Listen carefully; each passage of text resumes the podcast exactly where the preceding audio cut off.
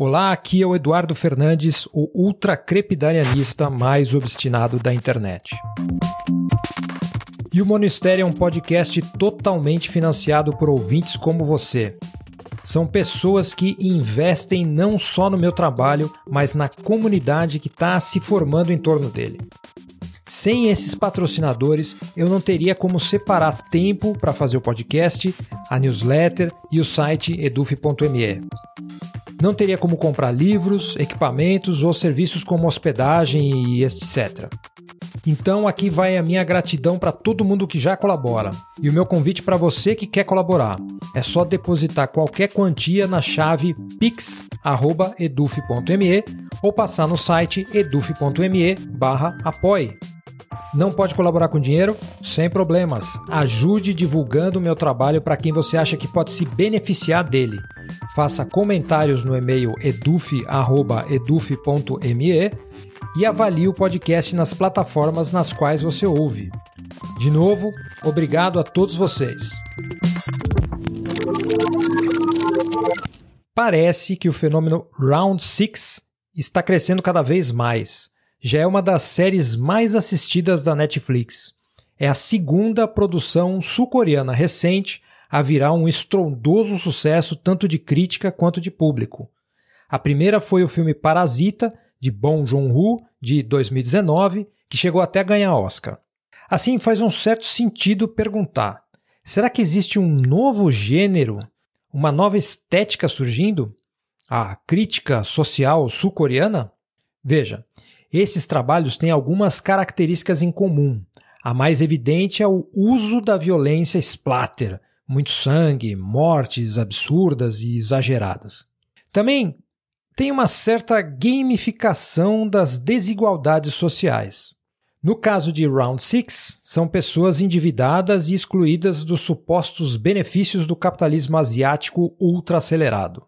No caso do Parasita, a coisa é um pouco mais sutil os espectadores são convidados a assistir uma espécie de jogo de enganação, um xadrez entre patrões e empregados, enquanto um underground ainda maior está escondido no porão.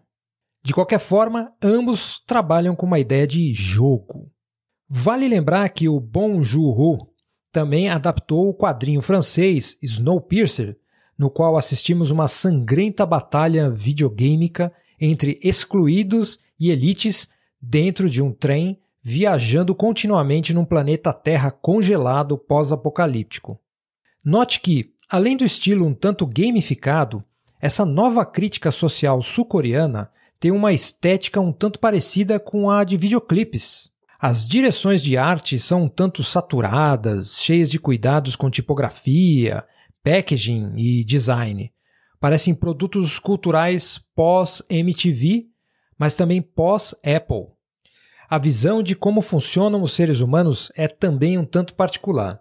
Como em outros tipos de crítica, os personagens aparecem embrutecidos pelas contradições sociais. Porém, eles não são só violentos, não são só depressivos, eles se tornam trambiqueiros.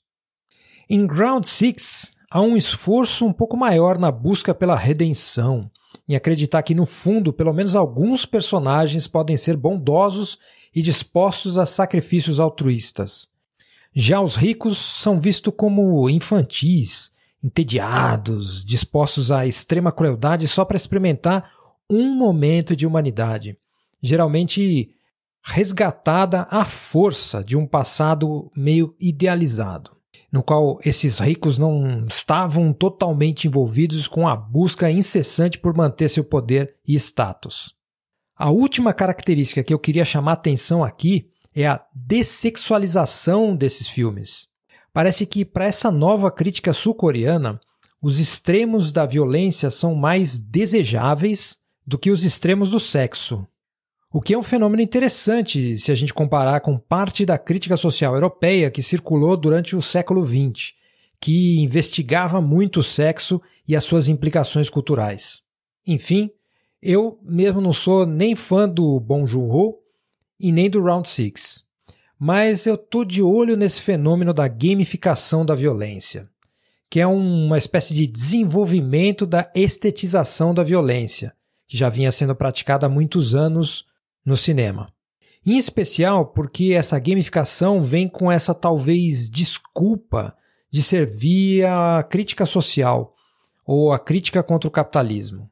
Vamos ver no que isso aí vai dar. Em especial quando a Netflix ou as outras plataformas tentarem replicar o sucesso dessa fórmula. Em outras palavras, será que a violência gamificada será mesmo a base do entretenimento do futuro? Vamos ver no que isso vai dar. Em especial quando a Netflix ou as outras plataformas tentarem replicar o sucesso dessa fórmula. Em outras palavras, será que a violência gamificada será mesmo a base do entretenimento do futuro? E aí, os autores de terror mais psicológico e sexualizado, como Dario Argento, por exemplo, vão ser considerados fraquinhos, aguados? E esse foi o Monistério de hoje. Se você quer comentar, só mandar um e-mail para eduf.eduf.me. Até a próxima, acerte pior!